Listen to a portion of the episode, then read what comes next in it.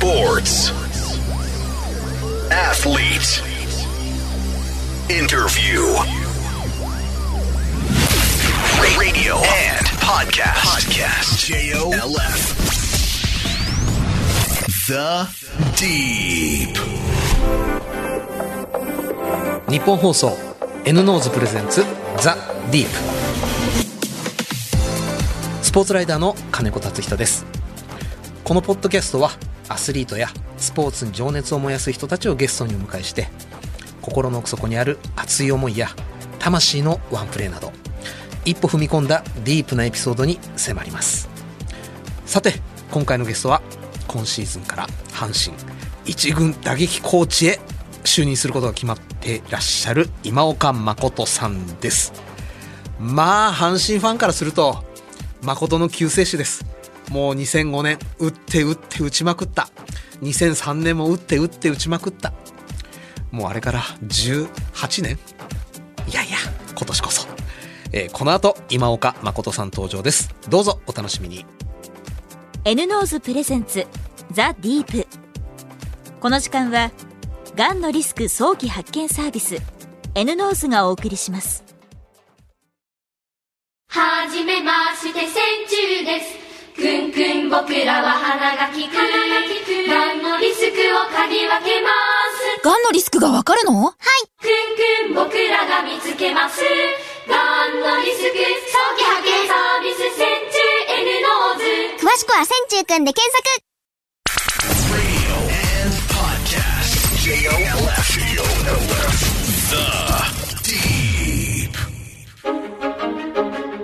今岡誠さんは1974年生まれ兵庫県出身。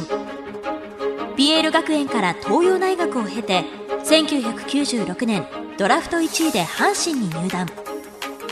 2002年にセカンドのレギュラーをつかむと1番打者として初の3割をマーク。翌年には首位打者ゴールデングラブ賞を獲得するなどチームの優勝に貢献。2005年には球団記録を更新する。147打点を挙げて打点王となりました。2010年にはテスト生として千葉ロッテの春季キャンプに参加しその後入団。開幕1軍を勝ち取り主に代打としてチームの日本一に貢献されました。2012年からコーチ兼任となりこの年で引退。引退後は阪神ロッテでコーチを務め2023年シーズンから阪神の一軍打撃コーチに就任されます。The Deep. 改めましてスポーツライダーの金子達人です。それではゲストをご紹介しましょう。今シーズンから阪神の一軍打撃コーチを務められる誠の救世主こと今岡誠さんです。よろしくお願いいたします。よろしくお願いします。阪神からオファーが来た打撃コーチ、はい。その瞬間の今岡さんのはい。心象風景は？あの、タイガースと、まあもちろんタイガースなんですが、はい。やっぱり、あの、岡田さんというところですよね。はい。やっぱり、えー二軍監督をね、やられてる時から、本当にこう、自分がまだペーペーの頃にね、やっぱりケツをこう叩いてくれるっていうところからの、その、えー岡田さんとの自分の中で持っている感情がですね、あ、ここでもう一回やるかっていうね。なんかそういう感情になったっていうのがありますね。まず岡田さんなんですね。そうですね。ただ今岡さんはもう嫌になるほどご存知だと思います。阪神という球団のえー、大変さ。これが、あの、す若い時の、まあ、ある程度現役でも、年いってくると、ある程度、いろんなことを理解しながら喋ったりするじゃないですか、はい選手も。その、えー自分が現役の時の若い頃っていうのは、その指導者、えーまだ、若かりし頃の岡田さんなんですかね、指導者としても。二流監督流れてる時にずっと指導してもらったんですけど、はいやっぱりこう、凛としてましてね。凛だから、あもう、中に入ればそういう、えーすごく応援してくれると同時に今言われました、いろんなことを言われるっていうのはもう肌で感じてるんですけど、ん。いつもこの岡田さん、岡田監督っていうのは凛としてるっていう、もう自分の意見はぶれないっていう、まあ、そういう雰囲気を醸し出してた方なんで、うん。唯一。唯一？だと思います、僕は。だからそういう点で、またね、これから、えー始まっていく、岡田監督2回目ですかね、タイガースでは、もうオリックスでやられてると思うんですけど、はいもうそのスタンスは多分変わらないんだと思うんですよね。うん本当にぶれなくて、着実に、えー岡田監督が思ってることを遂行していくっていう方なのでね、うんだからそれを背中も、僕も見たいっていうのがありますね。なるほど。今岡さんにとって、現役時代の今岡誠にとって、打撃コーチって、どんな存在でした？いろんな方とお仕事なさってると思いますけど。うんまあ、あのーはっきり言いまして、はいコーチは、例えば、10年、まあ、わかりやすく10年現役をすれば、少なくても5人以上は変わるんじゃないですかね。ですよねあの、バッティングコーチ、守備コーチ。はい。ですから、正直そうですね、現役選手からすると、誰が監督になって、使ってくれるか使ってくれないかだけですよね、興味あるのは。ですよねし賞味ですよ。はい現役の選手は。はいただし、何か自分が迷った時であったりだとか、うん何かアドバイス欲しい時に、いつも見てくれている、んみいつもこう、安心感があるうんっていうような存在がいいのかなっていう感じはしますね。今岡さんにとってそれは誰でした？バッティングコーチですか？バッティングコーチ。ないですね。これ言っていいのかな？い や、だって、教えられて、どうこうっていう方じゃなかったですもん。今岡さん。これは、もう、間違いなく僕だけではなくて、うんえー僕なんかね、現役で言うたら、もうみ、あの、キャリアが短いですし、ちょっとした期間なんですけど、他の選手を見ていても、うんやはり成績を残す人っていうのは、うんもう己との戦いですよね。ですよね。間違いなくそうです。それを、コーチだ、監督だって濁すのはこう逃げですよね。うんこれが今、えーコーチって指導者側の立場になってものを喋ってますけど、うん己が、自分が選手の時は、コーチのせいにしたり、監督のせいには、これ間違いなく逃げてた時なので。はい。これは間違いなくあります。ただし、今から我々がやるのは、守ってやんないといけないっていうのはあります。これは現役ではないので、うん。はい。あの、言い訳しようがないしようが、ね、人に分からないように守ってあげる。うん。分からないようにとかね、あの、なんていう表現していいか分からないんですけど、うん結局最後はてめえでしょって話なのでね。うん。まあ、これ、この辺のうまくバランスで、えーやればいいんじゃないかなと思いますけどね。これがでも、ファン目線からなると、監督が変わると、何とかしてくれるんじゃないか。打撃コーチが変わると、特にまあ阪神、ここのところ頻打に苦しんでます。何とかしてくれるんじゃないか。思ってしまうところがあるわけです。はい。で、その期待は、もう今岡さん十分、重々承知だと思います。そうです、そうです。だから、あの、もちろんね、あの、まあ、防波堤っていうか、うん要は、やんのは選手なんですけど、何かあれば、ね、こちらの責任なんだから、あなたたちはこうやりなさいだけでいいと思うんですよね。元来はですね。うん。はい。その代わり、選手の中でも競争が起きて、うん。ね、あの、試合に出るっていうのは簡単なことではないと思うんですよね。うんチャンスもあるんですけど、はい。責任は常に指導者側にあるっていうことはもう、えー7年僕も、えー他の球団回してですね、指導者をやってますんで、うんこの辺はもう完全に、えー承知していると言いますかね。うん。はい。そんな、あー気持ちはありますね。やるのは選手。だけれども、今今岡さんが気になってるバッターいますか？まあ、あの、若い選手は特に、もうそれこそ中堅以上のうん人など、コーチなんかいらないですよね。もう賞味。うん。もう本当に己との戦いで、うんそれは多分皆さんもこれは分かると思うんですよね。はいい、くらなんでも、うんやっぱり若い選手っていうのは、えー特に新しい監督になる時っていうのは、新しいコーチが来る時っていうのは、あ、この、うーん監督に、このコーチに気に入られるだろうか、使ってくれるだろうかが、もう8割、9割ですよね、これ1月31日。間違いなく、この人がどう教えるなんて興味ないんですよ。うん。好かれるんだろうか、使ってくれるんだろうか、誰がライバルになるんだろうかが1月31日のミーティングですよね、これ。ほ全員が集まるとこですよう。ね。うん。はい。これをまずビンビン感じたいですよね。うん。こっからスタートなんですよね。もちろん何人かはもうレギュラー決まってると思います。はいこの中では。うん。でも、ポジションは多分めちゃめちゃ空いてますよね。どう考えてもですね。はい。これで、あの、僕が現役、あの、選手であれば、はい。このコーチをどう利用しようかなって。このコーチをどう利用しようかなっていう形で、利用しまくったらいいんじゃないかなと思いますね。今岡さんが利用してもらいたい自分の武器は何ですか？いや、だから、つあの、コーチの元来の仕事って練習に付き合うことなんですよね。うん。朝でも夜でも。うん。あ夜っていうのはちょっとあれですね。要は、えー練習前でも、はい練習後でも、試合前でもっていう意味ですね。だから利用したければ来て、投げてくださいって、T 投げてください言えばいいってことなんですよ。これが利用するってことなんですよね。なるほど。で、これが、やっぱりその1月31日に、大体パッと雰囲気を感じれば、あの、ギラギラしてる子と、自信がない子と、わかるじゃないですか。全員が揃ったところでですね。いや、コーチなんか必要ないっていう子もいるは、これもこれでいいと思うんですよ。若くても。うん。僕は己でやってきました。で、まあ、み見てるだけでいいよ、お前らっていう。そういう頼もしい選手も欲しいですしね。うん。利用してくる人やったら、どんどん利用しなさいって。どんどん付き合いますよって。まあ、こういうことですかね。今岡さんの現役時代、あまりにも阪神ファンとしては忘れられないのは、2005年の打点はい 146? ありえない数字。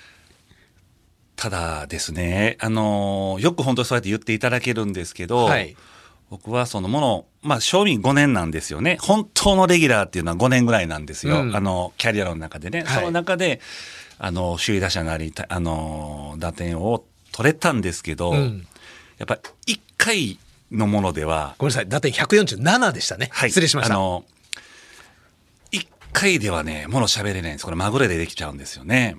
だから、2回もし僕が取っていれば、んもっとね、っていつもこうやって答えることになるんですよね。石戸っていうのは何かの、あの、まあ、表現で言ったら、たまたまなのか、まぐれなのか、まあ、意識はもちろん違うんですけどね。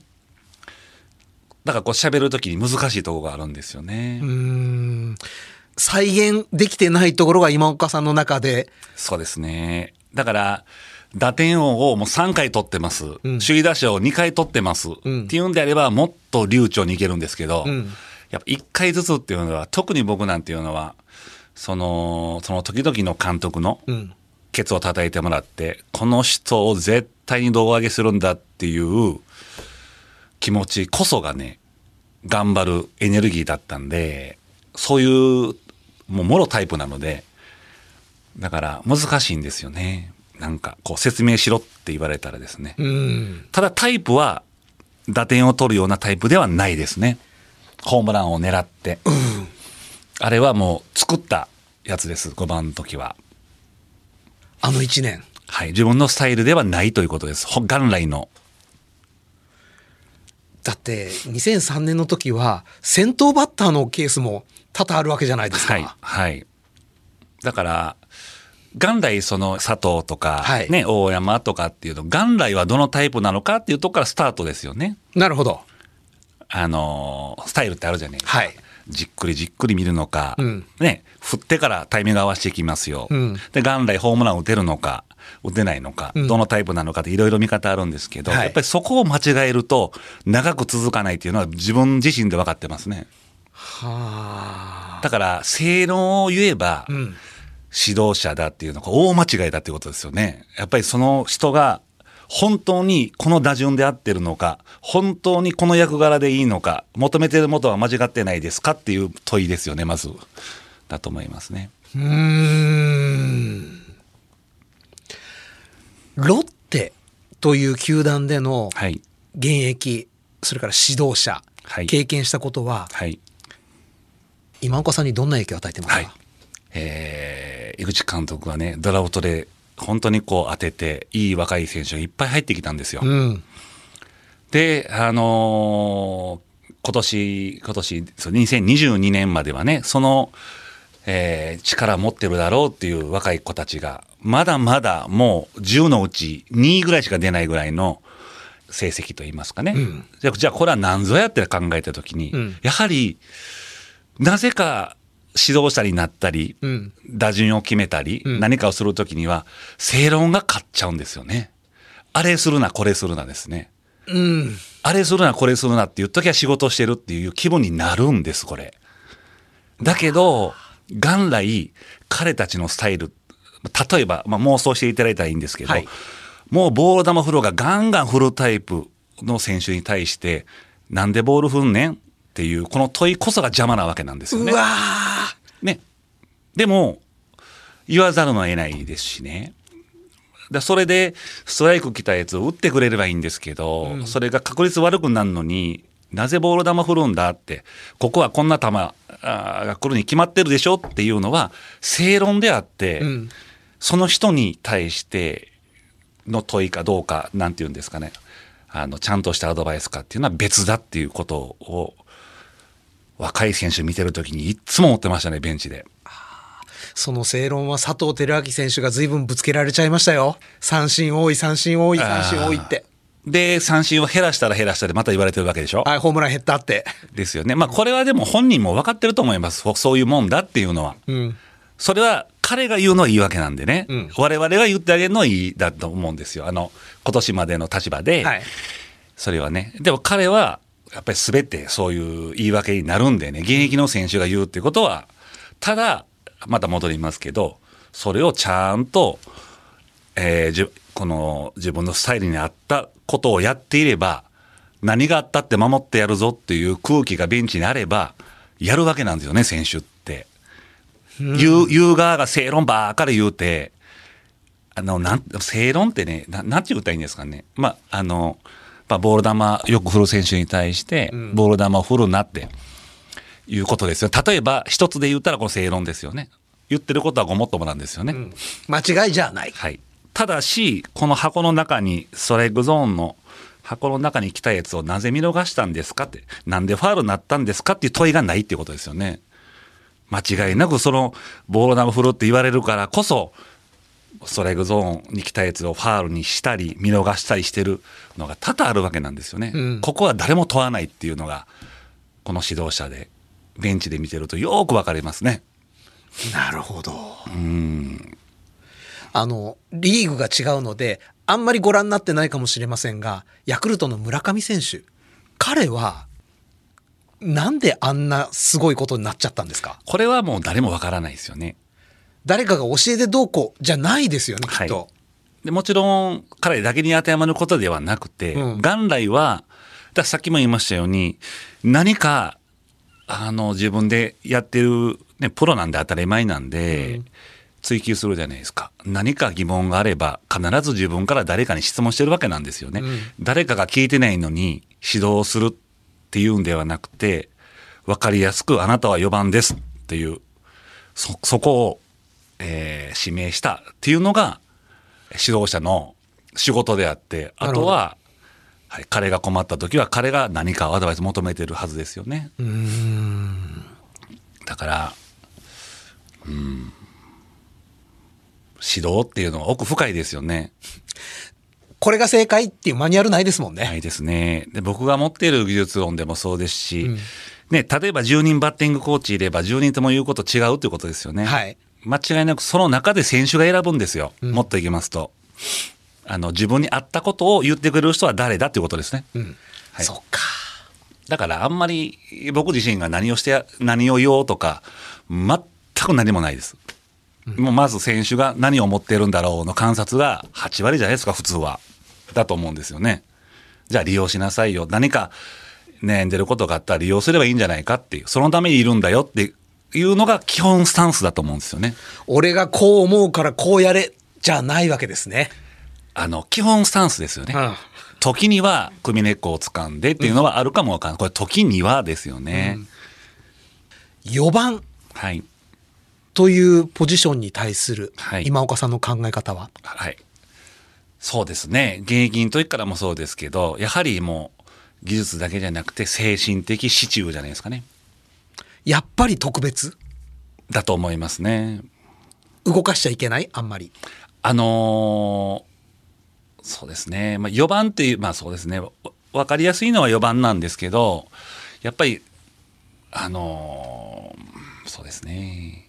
あの、掛布さんが常に阪神の4番ははい特別だとおっしゃってるじゃないですか。はいそれは本当にその通りだなと思うんですけれど、はいや、メジャーリーグとかを見ると、4番目のバッターとしか捉えてないところもいっぱい出てきてるじゃないですか。はい。果たして、23年の阪神はどっちへ向かうのかなというのがすごく、そうですね。はい。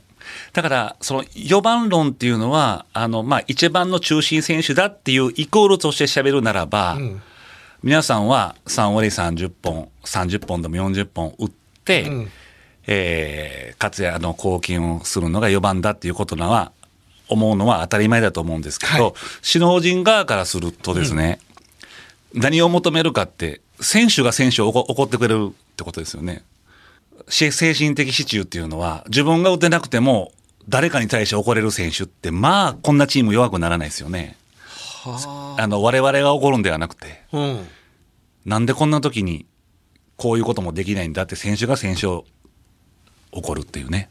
そら強いわ。はい。これが、多分皆様、見ている人の頭の中に多分、ほとんどない見方だと思うんですよ。唯一ベンチでいう指導者っていうのは、そういうとこばっかり見てるってことですね。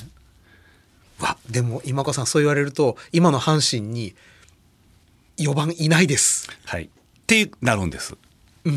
これが答えだと思います。これを岡田監督は、じゃあ誰なんだっていうのは、ホームラン打つやつではないんですよね。多分、今からや先にやるのは。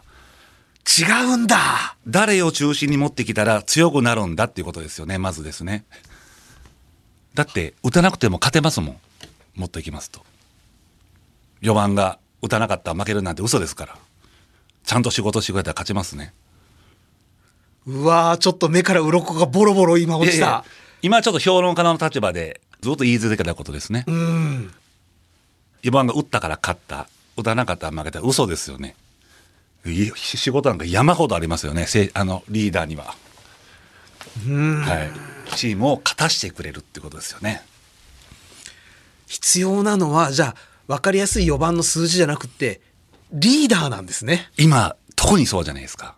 その後に必ず成績はついてくると僕は思いますね。うーん。外からご覧になって、もう誰とは名前は挙げてくれるとは言いません。慣れそうな選手、目星はついてますか？ああ、いますね。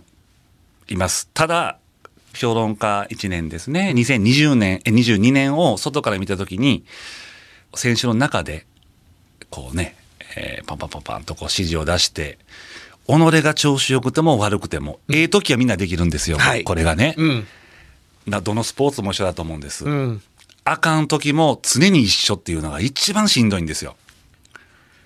痩せ我慢もしなきゃいけないし。なんでこんな能天気なんだっていうぐらいあかん時でも普段通りにできる子はやっぱりリーダーですよね。うわこれが多分、またもう話戻るんですけど、そのわ若かりし頃からの岡田さんの指導者像っていうのが、もうどんな時も凛とされてますね。あの、すごい今更ながらなんですけれど、岡田さんが金本さん使った理由がなんか今初めてストーンと腑に落ちた気が。そうですね。また、よう怒られましたね。金本さんにもね、僕らもね、現役の時。それもでも期待してたんだ、岡田さんはきっと。ね、ようね、ピね、下下柳さんとかもと、もちろん矢野さんもね、うん。その、ちゃんとこう、いて、もちろん成績も、もうこんなんもう、成績を残すなんていうのは、なんか、俺が打つから勝つんだっていうのはもう、その人が言ってるだけであって、周りなんか誰もそんな思ってませんよね。もっとやるべきこといっぱいあるはずなんですよね。うん。言っていいのはたまにしか出ない子ですよね。よう頑張った、よう打った、お前のおかげだっていうのは、たまにしか出ないから言ってくれるわけであって。毎日出る選手っていうのはね、それこそ、そんなとこまで見てますかっていうことをね、やっぱり選手が選手に言えるっていうことですよね。しんどいですよ、言う方は。自分に返ってきますしね。お前あんなこと言うといてって。はい。そら、ね、指導者側が選手に言う方がよっぽど楽ですよ。仕事やな。仕事やからもう言うに決まっとるやろって言うたらしまいでしょ。そんなもん楽ですもん。でも選手がそれをやってくれると頼もしいな、こんなおったら負けへんなって、首脳陣側から見てても頼もしく映りますよね。もちろんホームラン30本、40本打つのも頼もしい。それ、同等に頼もしく見えますね。うわー思いつかないぞ誰がその役をするのかでもいなきゃそれは勝てないですねそれこそ、あの、ワールドカップでね、はいなんかその、分かりやすいじゃないですか、サッカーの選手で鼓舞するっていうの。で野球ってそういうわけにいかないんで、うん散らばってますしね。でそれこそベンチの奥で皆さんが見えないところだと思うんです。うんこういうことを行えるのは。まあ言うたって、グラウンドの中ではね、あの、指示ぐらいで、こうっていうのはあるんでしょうけど、鼓舞をするっていうのは大体皆さんが見えないところなんで、選手が選手をっていう。岡田さんの発言でちょっと面白いなと思ってたのがキャプテンキャプテン制度いらんやんっておっしゃってたじゃないですか。えリーダーいらないのって思ったんですけどそうじゃなかったんですね。多分あのねどういうそれは僕は分からないんですけど、はだから本当のキャプテンとかねそういうなんていうのはぱり毎日試合出て、はい、成績を出すからリーダーではなくて成績が出てても出ててなくてもこれがもうタイガースのザ・リーダーだっていうそんな簡単にと言いますかね。金本さんはキャプテンマークつけてなくてもキャプテンでしたもんね今から思えば。じゃあ。それねいやそれはねお考えはちょっと分からないんで想像で今ちょっと喋ってますけど、うん。えーリスナーの方からご質問いただいてるんで紹介させていただきますね。えー、佐久ママさんより。PL 学園出身の今岡さん。厳しい上下関係やいろいろな規則がある PL 学園伝説が大好きです。今岡さんのいらした時代も大変でしたか？はい。もう、よくやめずに折れたなっていう。一個上に坪井さん？はい、そうです。同級生は？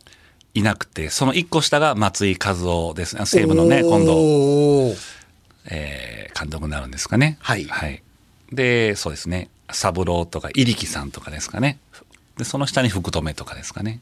あの、中学生の段階でも PL 行ったらきついぞっていう話は当然もう伝わってるじゃないですか。はい。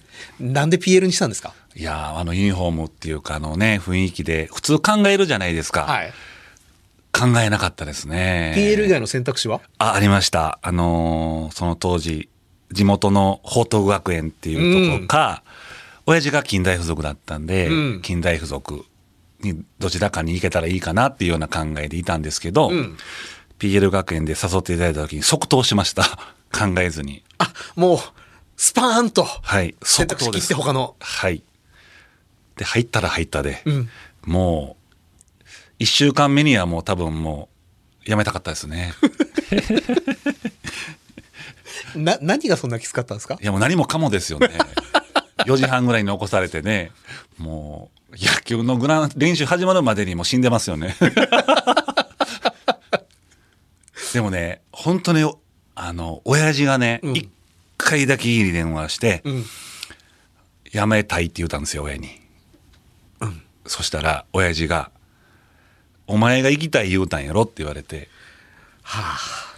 お前が行きたい言うんやったら帰ってくんなって言われたんですよ。あれで帰ってきてもええよって絶対か、やめ、僕はもう、こんなとこで偉そうに呼んでいただいて喋ってる場合じゃなかったですよ。もう辞める気満々だったんですね。はい。めっちゃ怒られました、親父に。はあ。だから感謝ですね。その時はもう感謝、この親ほんま、アホちゃうか思いましたけどね。今お前は鬼かと。うはい。でも今思うと大感謝ですよね。ーん。おかんは多分ね、どっちかというともうそう、そうなんていうようなね、意外とそういう感じやったと思うんですけど、帰ってくんなって言われましたね、親父に。PL 行ってよかったこと。うん、そうですね。はい。いろいろ理不尽を覚えたことですよね。世の中のちょっとやそっとも理不尽なんて大したことないと思いますね。素晴らしい指導が行われていたから強かったっていうわけじゃないんですか？いや、それはもちろんあります、あります。うんあの、基本、もう本当に基本を大事にっていうのが PL 学園なので、んはい、基本さえあれば、あとは己で、こうね、えー技術を考えていけば大丈夫だっていうのがあるんですけど、まあ、それ以外はもう理不尽を覚えなさいということですよね。まあ確かに世の中出たらもっと理不尽ありますよね。ありましたか？いや、今現在もあると思うんですよね。皆さんどうなんですかね？ね。どうですか？ね。で大学はい。東洋大学はい。一個上の坪井先輩ははい。青学行ってるわけじゃないですか、はいで今岡さんも青学に行くって言われてたそうですよねはい。あのーその子強かったですしね、うん憧れがありましてね。んだけどこう、行くことができなくてですね、ちょっとガクーっとしてる時に、んあの、東洋大学、ん。まあ、ちょっと言葉悪いんですけど、ね、青山学院がダメで、もう東洋大学でいいや、みたいな、ね、子供ながら、はい。ちょっと落ち込んだ状態で行ったんですが、もう1年生から華やかな粘りね、全日本も入れてもらって、なんか人生ってなんか、その時にちょっと学んだかもわかんないですね。あの、間違ったことをやろうとした時に、何かこう、知らせてくれたのが、1回目の、東洋大学進学だ、あの、進学なのかな、とか思ったりしましたね。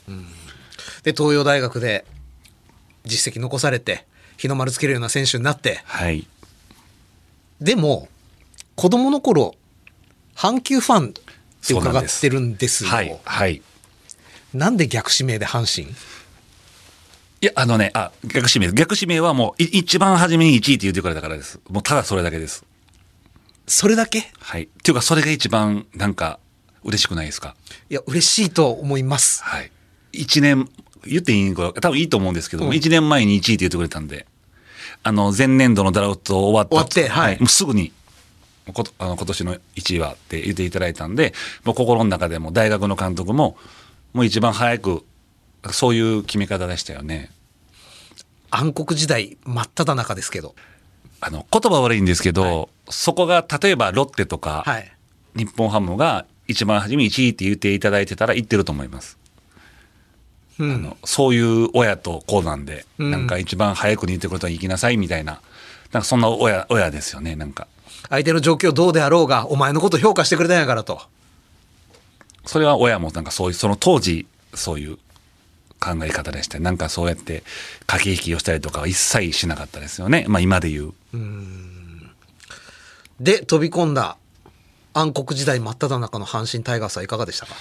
まあ、チームももちろん弱かったんですけど、その入った時に、その吉田監督が3回目の、はい。えー監督でですね、もう本当にその、え1年間、2年目は、まあまあ、そこそこ、えー残せたんですけど、本当にずーっとね、一軍でお前は勉強しなさいっていう、もう試合でなくても、弱い、いろんなことを見るのも、えー勉強だっていうことで、吉田監督がずーっと一軍に2年間置いてくれたっていうのが、はい、後々につながっていくっていうのがありますね。入った当時は。本当に弱かったんですけど。高校 PL 大学東洋基本強いところでやってこられたわけじゃないですか、はい。人生で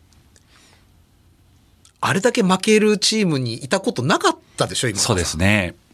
はい。平気でした？球場に、多分僕だけじゃないと思うんですけど、球場に行きたくないんじゃないですかね。あの、正直。あの、負ける、負けになんてね。うん、なんか、まあ、ただ、まあまだその時僕はね、まだ若くて、それどころそのチームっていうようなものを背負ってないですし、うんまたね、ちょっと、あの、ベテランになってからだとまた違うんですけど、やっぱりね、それ、星野さん、星野監督来られてからは、もう2位でもダメだっていう空気をもうずっとなんね、あ今はあるんで、今は今でまたね、あの、違うのはあるんですけど、巨人の上原さん。はい、もともと熱狂的な阪神ファンで、はい、どもう本当に阪神好きだった。でも就職というかドラフトに関して言うと職業選択の場やからそこで読売と阪神あの場で阪神選ぶのはないでしょって言って巨人に行かれたわけですよ。へあの義理というか人の情を信じて重きを置いて阪神選ばれたもともと阪神ファンでない今岡さん。阪神に入ったこと後悔したことなかったですか？ーええもう、現役の時もね、えーもちろん、僕だけじゃなくて、ね、あの、一仕事となれば、ね、自分が、えーずーっといいなんていうことはもう皆さんもこのこれをラジオを聞かれてる方も絶対ないと思うんですよね。はいだからそういう面ではまた指導者になってもね これから、えーいろんな喜びと悔しさといろんなまたあ始まると思うんですけど、もうそれはそれで今はもうある程度全て、えー分かった上でのね、またお仕事になるので楽しみですね。ただ今岡さんの時代も本当に阪神の選手って大変だったと思うんですよ。はい。一挙手一投足注目されてまあ勝てば神様負ければボロッカス。でもあの頃よりも SNS が発達した今って選手よりしんどくなってる気がするんですけど確かに。確かにねそういう問題も多いですよね、なんか、うん。まあそうですね。でもこれはもう自分で、ね、よくなんかいろんな方に言われたんですけど、やっぱり自分でねコントロールできないことはねやっぱりまあしょうがないと思ってもう行かないと、ねやっぱりえーやるべきことに集中できないっていうもうもうこれここに戻るしかないんじゃないですかね。かといってね、誰も見てくれなかったら寂しいわけでしょやっぱりね。この辺が、でも阪神からロッテに行った時はい。束の間自由を感じませんでした今岡さん。はい。もう同じプロ野球とはね、いい意味でね、うん感じなかったですね。本当に、いないです、記者が。もう、ね、ででも、初めからロッテにいる選手は、タイガース、巨人っていうのはいいなっていうか、当たり前の感情なんですよね。まあまあ、これはね、でもやっぱり、その、ドラフトで入ったとこがやっぱりね、こうやって、えーどのチーム入ろうが縁があるっていうことなので、そこでね、また仕事ができるっていうかね、それはそれでやっぱ幸せなんじゃないかなと思いますけどね。今岡さんご自身新シーズン監督じゃないからやらないのかな？目標っていうのは立てられるんですか？うん、だから、あのーそうですね、もちろん、上昇、まあね、今はもう本当優勝しかダメだみたいな、今、ね、そういう中で多分岡田監督がなられてスタートしていくんで、よりもそういうところにね、えー我々も追随をしてと。もうただそれだけじゃないですかね。あのドラフトっていう制度があって、戦力が均衡化してるそれから FA で阪神を希望してくれる選手多いもっと阪神強くていいと思うんですけれど6年に1回はせめて優勝しなければいけないのが22年間で2回だけです、うん。なぜでしょねこれがもう、もう分からないことは分からないって言います。もう分かってたら優勝してるんでね。まあだから、少なくても我々が入った時は、最下位脱出だったんでね、はい目標が、優勝なんてとんでもない、こんなこと言えない状態だってね。まあ少なくても優勝しかダメだっていうような空気でね、はい。あとはもう、今回はもうね、岡田監督に、こう、チームをね、勝たしてもらうっていうかね、それをね、やっぱりこう、それしか言いようがないですよね。やっぱり分からないもんはやっぱり分からないですもんね。う今岡さんご自身は、うんいつかは監督にという思いはお持ちですか？そうですね。あんまりこういうことを言うとね、あれなんですけど、それはもうみんなそうじゃないですか？僕だけじゃなくてね。はい。新シーズン強い阪神をもう祈って祈って祈りまくりますので、はいよろしくお願いいたします。はい、ありがとうございます。えーお時間となりました、えー今シーズンから阪神一軍打撃コーチを務められる今岡誠さんにお越しいただきました。長い間ありがとうございました。ありがとうございました。The Deep. はじめまして線虫です。くんくん僕らは鼻が利く。がんのリスクを嗅ぎ分けます。がんのリスクがわかるの？はい。くんくん僕らが見つけます。がんのリスク早期発見サービス戦中 N ノーズ詳しくは線虫くんで検索。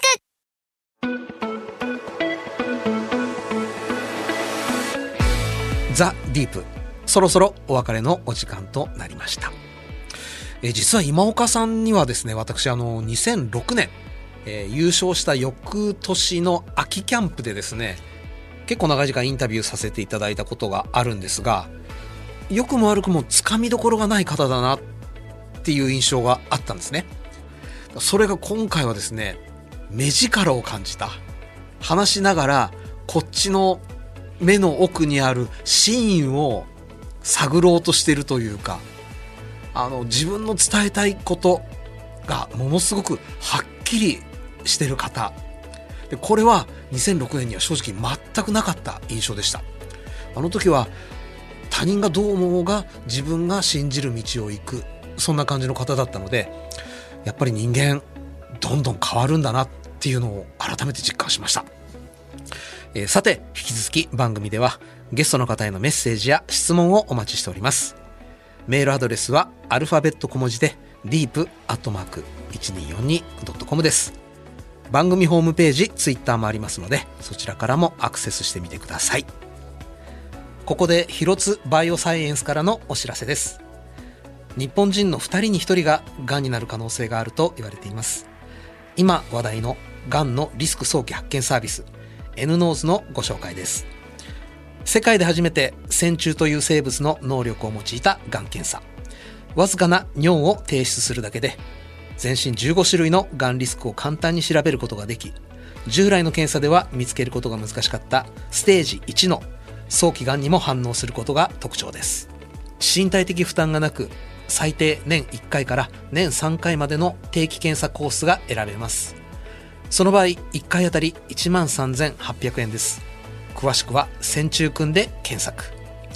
ただし N ノーズは検査時のがんリスクを評価するものでがんを診断する検査ではありません。検査結果の解釈やその他必要な検査に関してはご自身の健康状態を踏まえ医師にご相談ください。そしてこの番組はニッポン放送で毎週日曜日の夜8時からラジオでの放送もしています。そちらでもぜひ聞いてみてください。